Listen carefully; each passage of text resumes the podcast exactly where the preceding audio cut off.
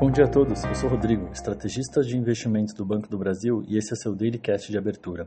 Hoje é sexta-feira, dia 3 de fevereiro de 2023 e mercados têm o payroll nos Estados Unidos como principal destaque na agenda econômica.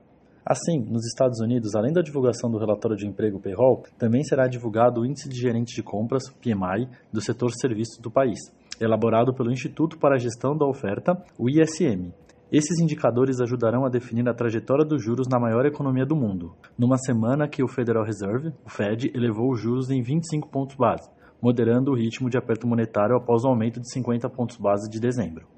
Na Europa, as bolsas europeias operam em sua maioria em baixa nessa manhã, após subirem no pregão de ontem, enquanto investidores avaliam dados da atividade econômica e de inflação na zona do euro e aguardam dados de mercado de trabalho dos Estados Unidos, que normalmente têm forte influência na perspectiva de juros americanos e contaminam as bolsas no mundo afora.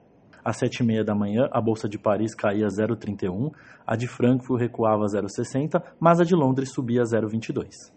As bolsas asiáticas fecharam sem direção única nesta sexta-feira, onde o índice japonês Nikkei subiu 0,39, o sul-coreano Kospi avançou 0,47 e o TAIEX garantiu ligeira alta de 0,05 em Taiwan. E na China continental, o dia também foi de perdas, apesar dos dados da atividade mostrarem recuperação no setor de serviços do país. Assim, o Xangai Composto recuou 0,68%.